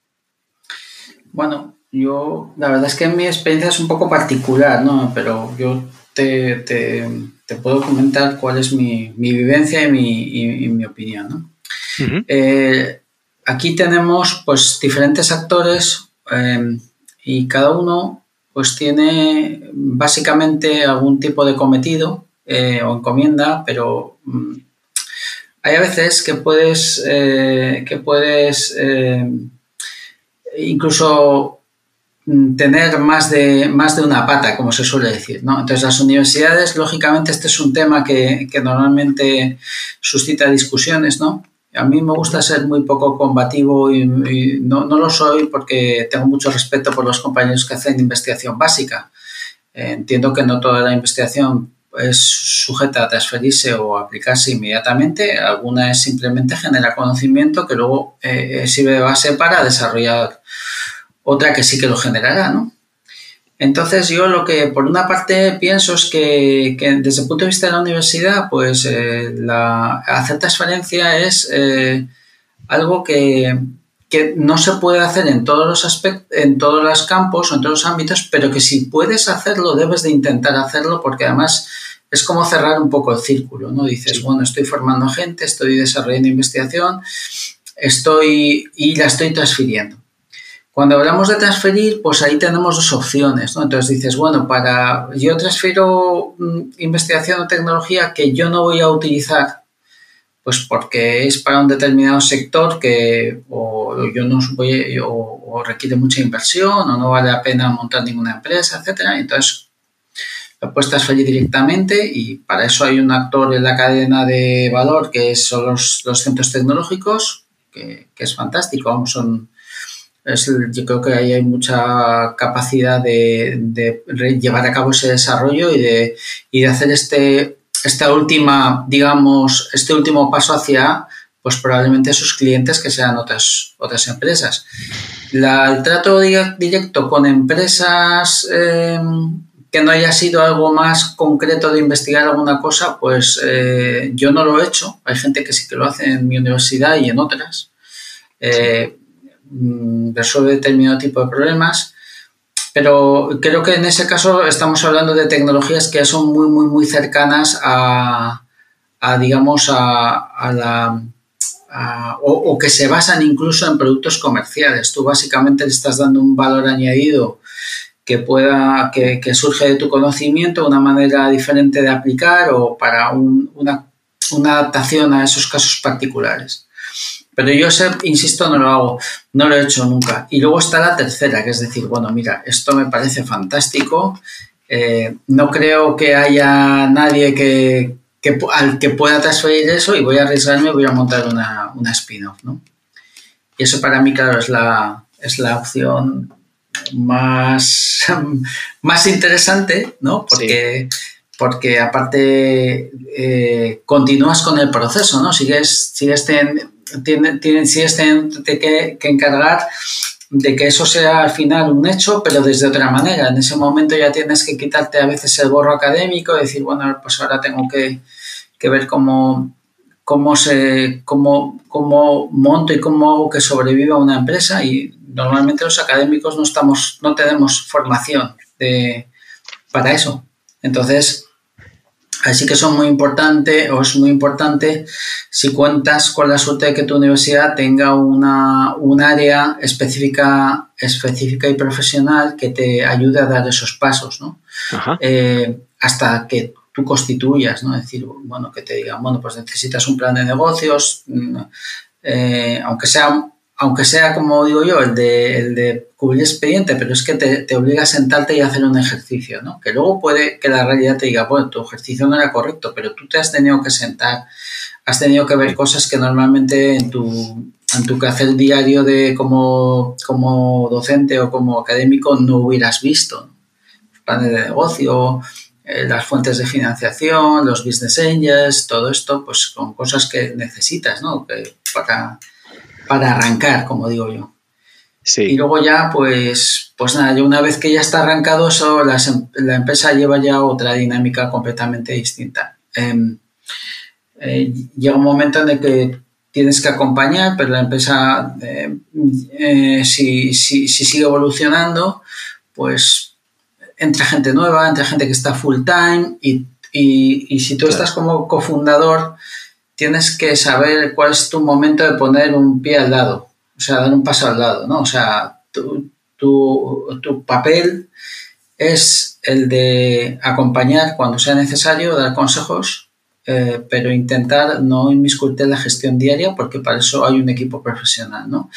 Esto es un error que se suele cometer muchas veces en spin-offs académicas, ¿no? Que es que el académico piensa que es que como es muy listo, ya te he dicho antes que somos muy primadonas, ¿no?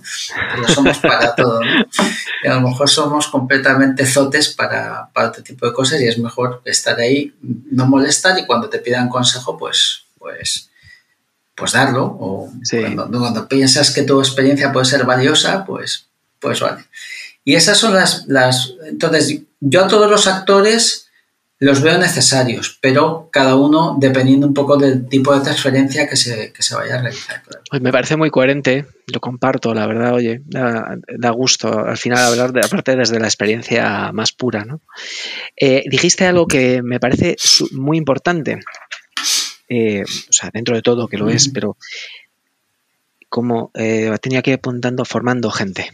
O sea, al final en sí la transferencia también es el camino mm, de futuro de la gente más joven que ha participado en la investigación, que, se fue, que se fue formando y que luego, claro, se enfrentan a, bueno, ¿y qué hacemos? ¿no? ¿Qué hago yo ahora en mi carrera? ¿no? Se, pues voy por la línea investigadora, tengo que seguir entonces en este mundo o puedo irme al ámbito industrial, pero llevándome toda la esencia del camino que llevo hasta, hasta ahora.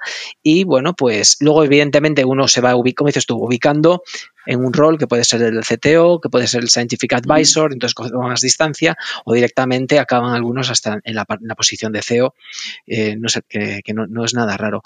Oye, eh, por ganar visión global, a, tu experiencia en particular, hablabas de Ipronics, pero abriendo un poco el espectro, no ha sido Ipronics la primera, has tenido varias experiencias, ¿no? Sí, esta Ipronics es la tercera, creo, empresa.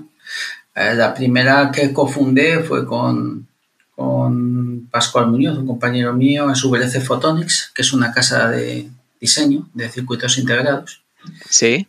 Eh, ahí tengo que decir que fue él el que tiró más de mí que yo, que, yo de él. fue el que te bautizó y te dejaba sí, llevar. El que tenía el gusanillo de, de, hacerlo. La verdad es que yo en ese momento era un poco escéptico, pero he de reconocer que, que acertó, que acertó y, bueno, pues parte de lo mismo. Eh, no es una empresa en este caso de productos, sino es más bien de servicio, pero él identificó eh, por paralelismo con lo que había ocurrido en la electrónica, él identificó una necesidad. Y es decir, es, mira, igual que pasó en la electrónica en los años 70, 80, principios de los 80, hacen falta casas de diseño. No tenemos casas de diseño en el mundo y tal. Entonces, ¿por qué no hacemos una aquí? Y bueno, pues, pues eso fue la, la idea, eh, que era muy buena y que además fue muy oportuna porque fue en el momento adecuado y ah, esta, empezamos a trabajar en ella en el año 2009, yo creo que hacia finales de 2009 y la constituimos en 2011.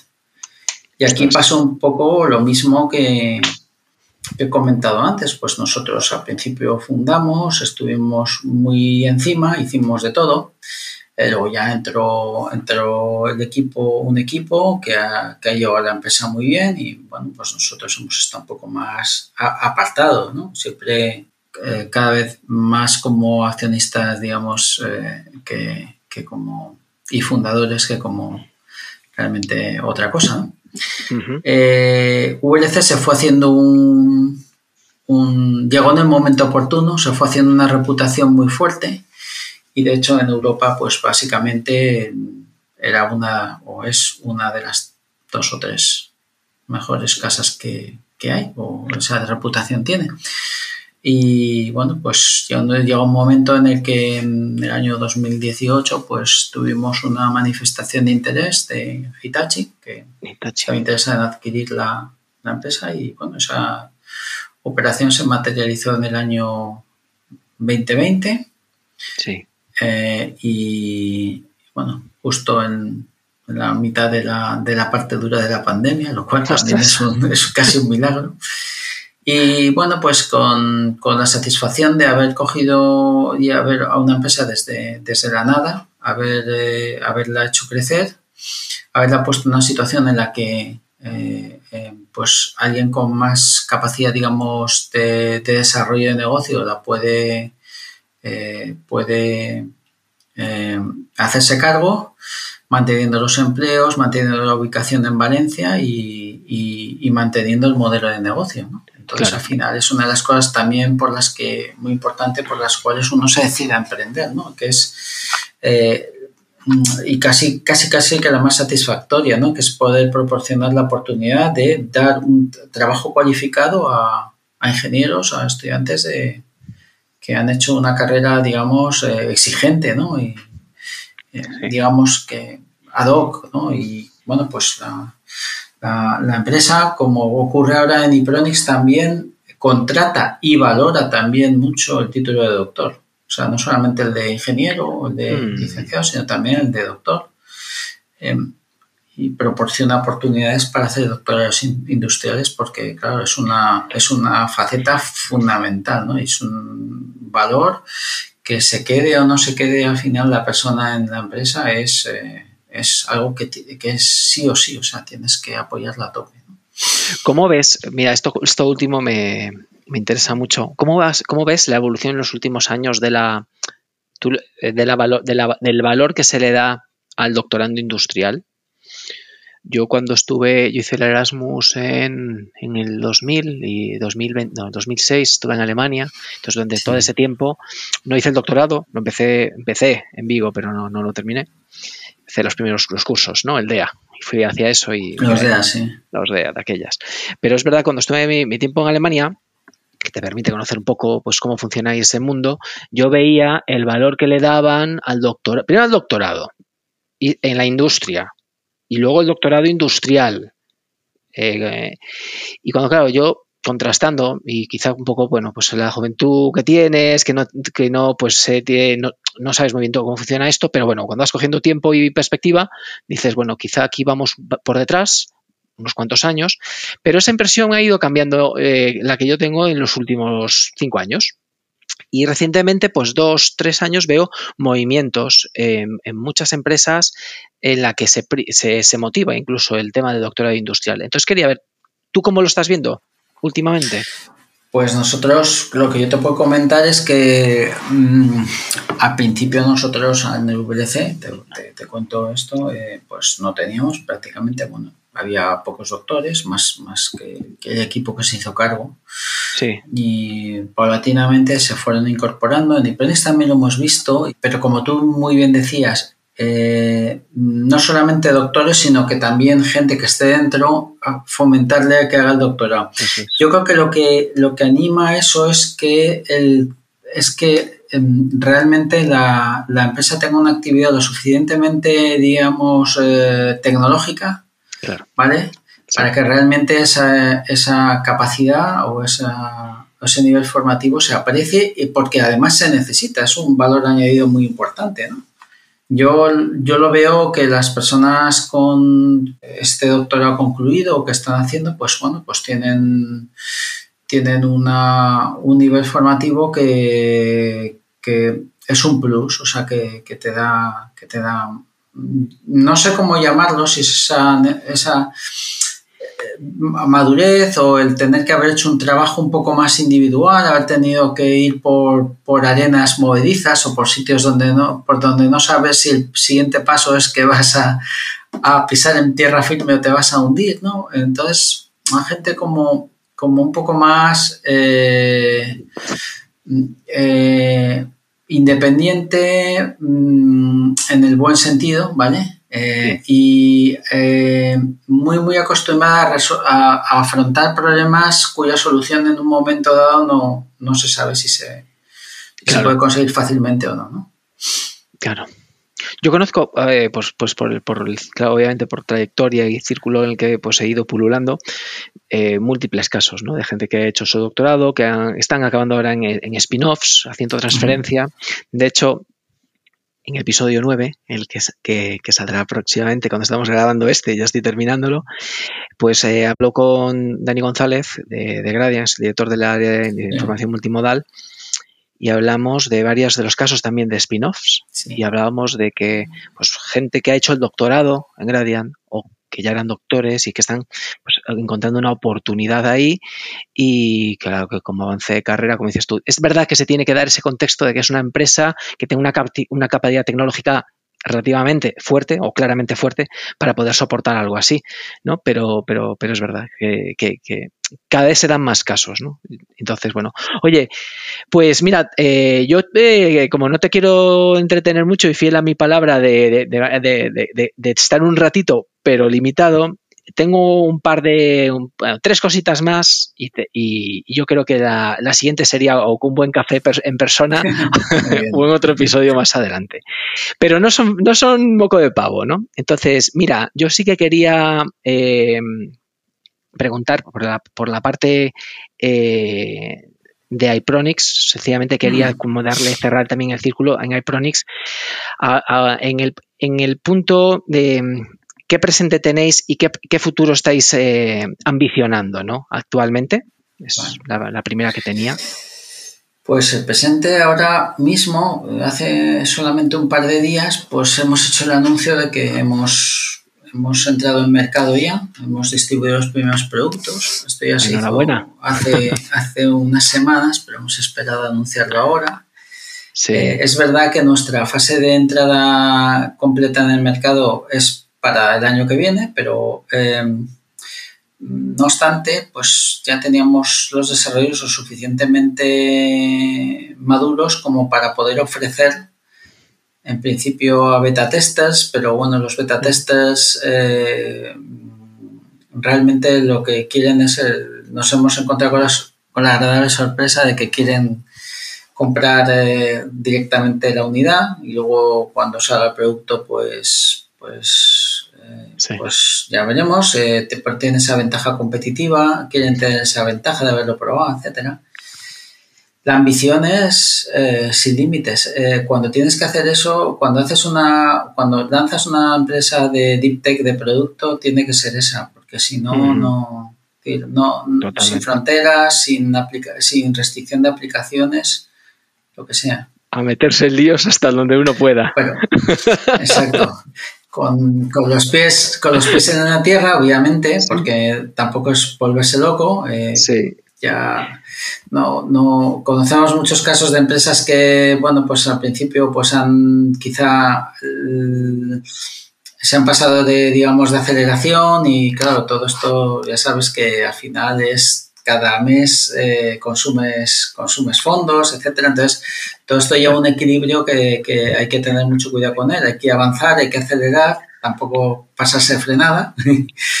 eh, pero básicamente nuestra, nuestro de hecho, en principio no está, o sea, queremos lo que yo te he dicho, tiene vocación o la aspiración de convertirse en una empresa grande. Eh, pues eso, es lo que querríamos, claro. Sí, sí, sí, no, no, y es como, es como, es como tiene que ser, es como tiene que ser, y me alegra además saberlo y, que, y de que es, y que es aquí, que se está haciendo desde aquí. Yo creo que al final también en la componente divulgativa eh, tiene valor el hecho de, que la gente eh, vea, entienda, vea cercano eh, ejemplos de eh, todo el ciclo, desde un concepto primigenio muy teórico hasta cómo acaba luego en, elementos de mercado, con, ya como un modelo de negocio, con un equipo que ya es multidisciplinar. O sea, eso creo que es bueno que se conozca. Es, eh, por, sobre todo porque además motiva para que haya más casos. o sea que perfecto.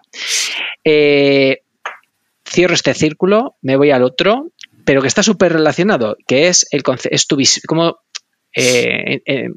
vamos a ver, hablamos hemos hablado de investigación, hemos hablado de transferencia. Estamos hablando en el fondo también de competencia internacional, ya sea en la producción científica o tecnológica o de, producto. ¿no? Entonces, al final, aquí hay un elemento que eh, yo creo que cada vez más la gente se lo toma más en serio. Obviamente, en la parte de academia se entiende eh, clarísimo que es la protección de la propiedad intelectual e industrial. Entonces, en la parte industrial, pues hay de todo. Eh, de hecho, eh, mira, te lo comento, eh, justo en el anterior episodio, y es que fue también muy, muy, muy, muy rico en muchos temas. Hablaba yo con Daniel González sobre estos aspectos. Él se dedica, dentro de entre otras cosas, también al punto este. Entonces, él me estaba hablando un poco que ahora están en Ametic, en un grupo, él está involucrado a nivel nacional, intentando ver un poco la sensibilidad y el estado de la industria en los aspectos de, la, la protección intelectual e industrial. Vale, entonces, bueno, motivado quizá por esto y mi propio interés en, conocer tu visión, pues ahí viene la pregunta. Entonces, ¿tú cómo has vivido, cómo has visto siempre la protección industrial y, o sea, intelectual e industrial y, bueno, cómo lo estás manejando, incluso ahora que estáis en este caso ya de transferencia a mercado? Bueno, pues aquí tenemos dos, yo distinguiría entre dos cosas. Lo primero es desde el punto de vista como pues, por ejemplo, en, nuestro caso, ¿no? Propiedad industrial cuando estás en la universidad antes de emprender, ¿vale? Eh, aquí eh, esto es como un poco eh, intentar asegurar que lo que creas que es realmente potencial, intentar protegerlo, ¿no? y mm. tienes un cierto periodo para no entrar en estas fases que consumen muchos recursos, etcétera. Pero sí es verdad que hay muchas veces que muchas de las patentes o las sí, los registros que hacemos pues al final acaban abandonándose pues porque pues porque realmente no hay ni lo vas a utilizar en un spin-off ni hay realmente un interés eh, eh, que se concrete porque hay a veces son dos cosas. Primero porque mm, realmente el resultado puede ser interesante pero no tú no tienes la capacidad de difundirlo desde el punto de vista de, eh, de oficina, ¿vale? De transferencia, porque las oficinas de transferencia, pues en las universidades tienen los recursos que tienen, publicitan lo que tienen, pero salvo que alguien te busque muy específicamente, es difícil, digamos, eh, colocar esto en el, en el mercado. Eh, desde el punto de vista de cuando ya, en, el caso de que tú quieras mm, crear un spin-off, entonces, pues nada, pues ya tienes muy claro las patentes que vas a necesitar. Eso forma parte de ese ejercicio que he dicho antes con, la, con las oficinas de transferencia a las universidades, donde identificas qué patentes quieres transferir, llegas a un acuerdo de licencia, etcétera, y, las, y las cedes. Desde el punto de vista ya de, de, de yo, yo qué te diría, pues creo que cuando una, cuando ya tienes unos desarrollos internos y tal, prácticamente es básicamente más interesante tener un secreto industrial que una patente. Claro, exacto. Eso es. Exactamente. Entonces, y de hecho muchos van por allí. claro. Eh, en secreto industrial cuando estás en la universidad pues no tiene mucho, para mí no tiene mucho sentido, pues igual en otros ámbitos sí que lo tiene, pero bueno, pero claro, toda la parte que desarrollas dentro de una empresa pues dices, realmente es que no quiero hacerlo público, casi que me voy a arriesgar a que alguien me lo descubra, pero yo no digo cómo lo hago, ¿no? O sea, entonces, eh, y, perdón, y luego, eh, no sé, eh, te diría que hay otras, otra serie de IP es que se generan cuando trabajas, como he dicho anteriormente, muy en contacto con una empresa, ¿vale? Una empresa te encarga algo, una tecnología o algo, y, entonces sí que resulta algo muy importante y ya tienes el cliente. El cliente que te va a la cual, a que vas a poder licenciar está ahí, no lo tienes que buscar, ¿vale?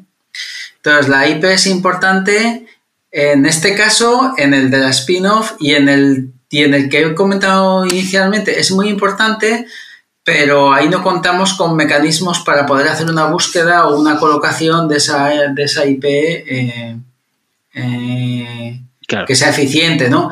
Y entonces llega lo, pasa lo que pasa, que vencen los plazos y, tienes, y te dicen, ¿la mantienes o no? Pero si la mantienes tienes que pagarla tú, ¿no? Entonces ya estamos hablando de cantidades muy grandes, de a lo mejor de una tecnología que no se va a afinar a explotar de ninguna forma. Claro. Al menos que a priori que tú sepas, y luego pues como pasa a veces, ¿no? Ha pasado muchas veces que hay un desarrollo y que en un momento dado se descubre que el, el aplicativo pues está en un lado que no se espera, ¿no? Muy bien. Oye, pues me queda ya la, última, que es un clásico, que es el, los momentos chispa. Muy bien.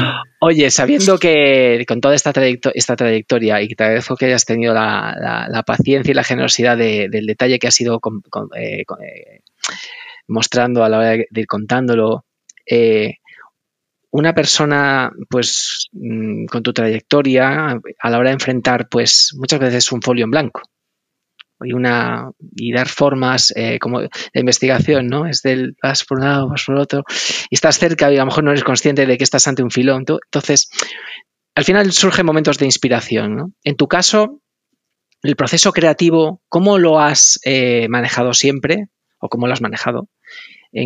Si es que lo has manejado de una manera proactiva bueno, ¿cómo surgen estos momentos chispa que le llamo yo?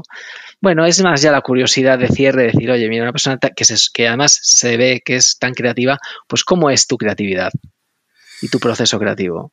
Bueno, pues es una pregunta muy buena y no, sé si se la voy a poder responder con mucha precisión, pero bueno, yo soy una persona siempre que he tenido mucha curiosidad por leer y de hecho esto intento inculcárselo a la gente que trabaja conmigo, comprar libros, no solamente vayáis a, antes no solamente leáis papers, compraros libros, leer, de los libros de, de, de, la parte, digamos, no sé, decía, bueno, compras tal libro de fotónica y tal, aunque tiene capítulos que no tienen nada que ver con vuestra tesis, pero leer, formaros y tal. He tenido curiosidad siempre por leer bastante y además de muchas cosas, y eso hace que... Mm, que eh, muchas veces se crucen ideas que no vienen de tu campo, ¿no? Lo que la gente llama por ahí serendipia o algo así, algo parecido. Así. Me parece que hay un palabra de estos, ¿no? Entonces, eh, y es cierto, eh, las lecturas, lo que, lo, que, lo que has trabajado, lo que has estado al final, pues forjan lo que es el carácter de una persona y hacen que se realicen conexiones que a veces son pues propias de esa persona y es muy difícil de, de transmitir. Yo muchas veces leyendo cosas y haciendo un poco de abstracción He intentado ver paralelismos con algún problema que tuviera que, resolver en particular. A veces ha funcionado, otras veces no ha funcionado. Sí. Eh, pues lo que te comentaba anteriormente de la fotónica programable es por las lecturas de lo que ha pasado en electrónica, pues puedes identificar estas cosas de alto nivel que no son, no es ir al detalle, no, no es que no hay un transistor, no, no hace falta. Eh, hablas, mira los conceptos de alto nivel que ha funcionado, pues han funcionado las clases de diseño, han funcionado los chips que puedes programar porque, porque te ahorran costes. Ese tipo de cosas son las que han, para mí, han sido eh, fundamentales. Y muchas veces, también te lo voy a decir, eh, uno hace lecturas como muy dispersas y son como piezas de un puzzle y de repente llega un momento en que lees algo, haces algo y clac, llega la pieza que hace que encaje todo, ¿no? Son momentos que, es muy difícil de, describir, ¿no? Es, complicado. Pues, pero así funciona, así fundamentalmente ha funcionado el proceso creativo en mi caso. Oye, me siento, me siento identificado. y, además es que, es que es verdad, y además cuanto más, cuanto más input externo tienes y diverso, claro, más se acelera a lo mejor ese tipo de situaciones, ¿no? Eso es. Qué bonito. Oye, qué buena manera de terminar. Pues, eh, pues oye, pues mira, eh, por terminar eh, este tema, darte las gracias. a ti, a vosotros. Yo me lo he pasado muy bien. Muchas gracias. Espero que los chispas que nos han estado escuchando lo disfruten tanto como lo he hecho yo. Espero que sí, aunque yo creo que no me van a superar. Y bueno, el mensaje para ellos, pues nada, que nos vemos en el siguiente episodio y que muchas gracias. Bueno, pues muchas gracias a ti también.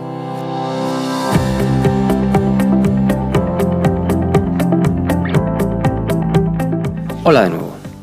Pues hasta aquí la charla que tuve con José. Espectacular, ¿verdad? Más de hora y media de oro puro. Me gustaría terminar este episodio comentando algunas de las principales ideas, reflexiones y conceptos tratados con José durante la charla. Para ello, querría empezar con una idea fundamental, obvia para los expertos en la materia que podéis estar escuchando, pero no tanto para los profanos que nos puedan seguir. La fotónica ha sido y es un campo de la ciencia que ha resultado fundamental para los avances tecnológicos o para gran parte de los avances tecnológicos de las últimas décadas y lo que queda todavía por avanzar. Podemos decir que las aplicaciones de la fotónica son omnipresentes en nuestro día a día. Creo que durante la charla José expuso diferentes ejemplos que han podido dar muestra de ello. Queriendo evitar la tentación de ponernos técnicos, sí destacar una de las principales aplicaciones de la tecnología fotónica microondas de la que hablaba José durante la charla, en particular su uso en la transición del segmento fibra a aire para las redes de comunicaciones.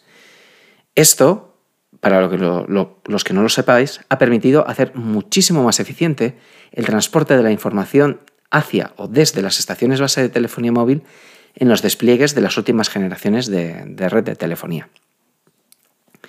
En segundo lugar, eh, José y su equipo eh, son padres y plenos contribuidores al desarrollo de una tecnología que está llamada a ser revolucionaria. Me refiero a la fotónica programable.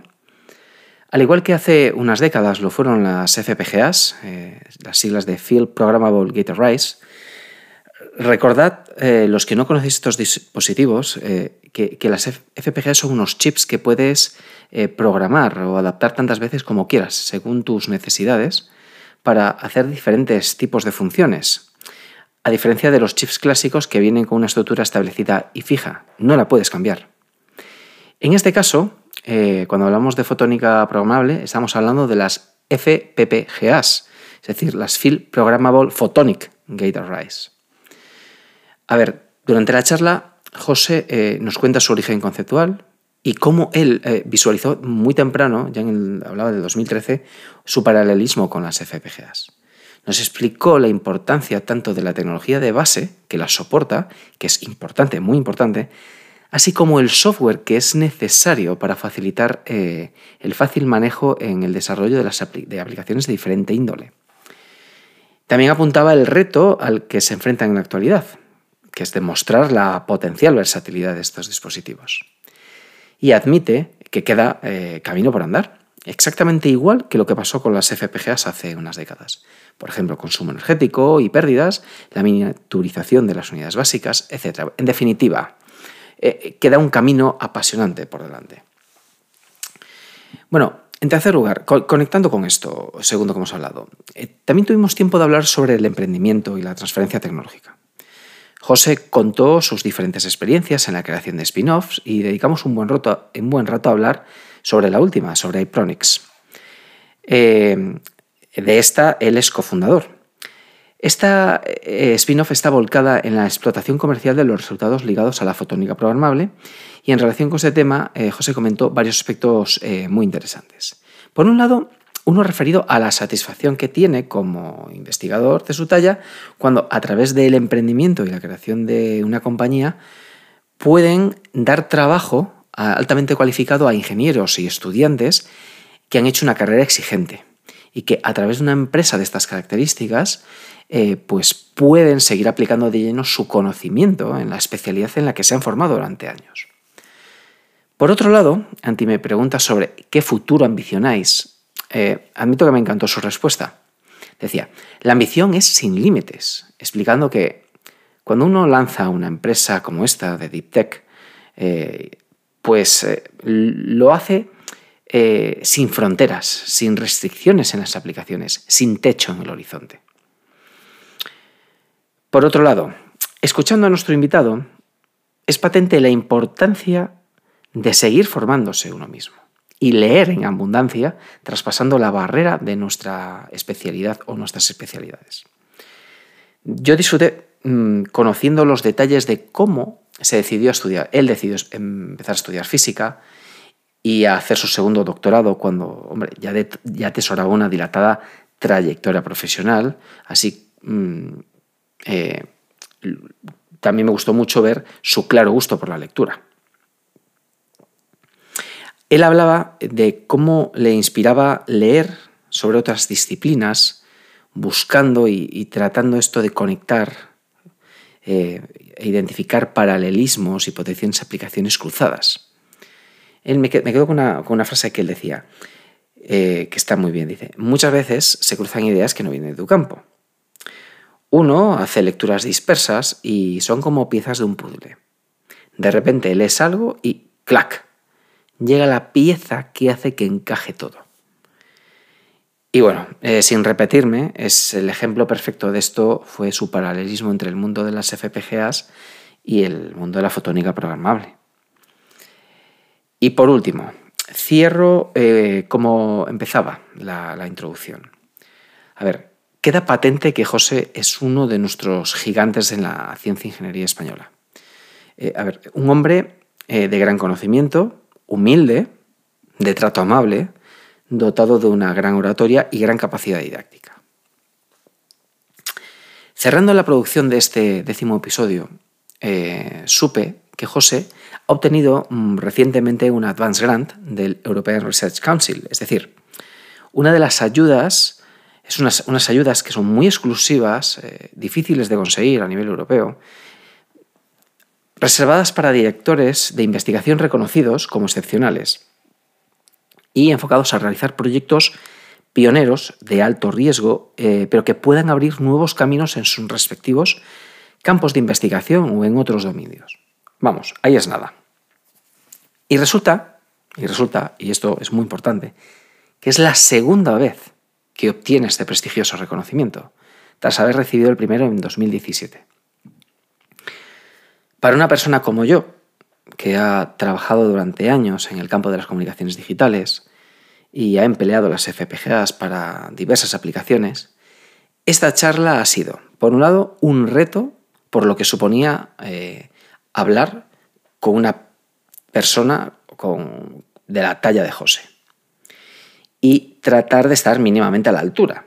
Y por otro lado, un regalo, porque escucharlo ha sido francamente apasionante, por lo cual me siento agradecido y un auténtico privilegiado. Y creo que eh, esta charla me habéis oído hablar un poquito más de lo que yo habitualmente eh, suelo hacer, eh, pero es que me motivaba mucho la charla y la dinámica que teníamos.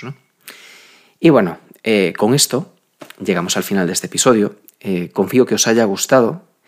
Recordad que cualquier idea o sugerencia, eh, como siempre, la podéis, contactar conmigo, tanto por LinkedIn como por correo, en chispascreativas.it.gmail.com y bueno, lo que ya es un clásico. Os animo a perseguir y a hacer eh, crecer vuestra chispa creativa, creando e innovando. Y en definitiva, un poco de gamberrismo creativo en vuestras vidas. Y solo me queda decir que, oye, muchas gracias y que nos vemos en el siguiente episodio. Un fuerte abrazo.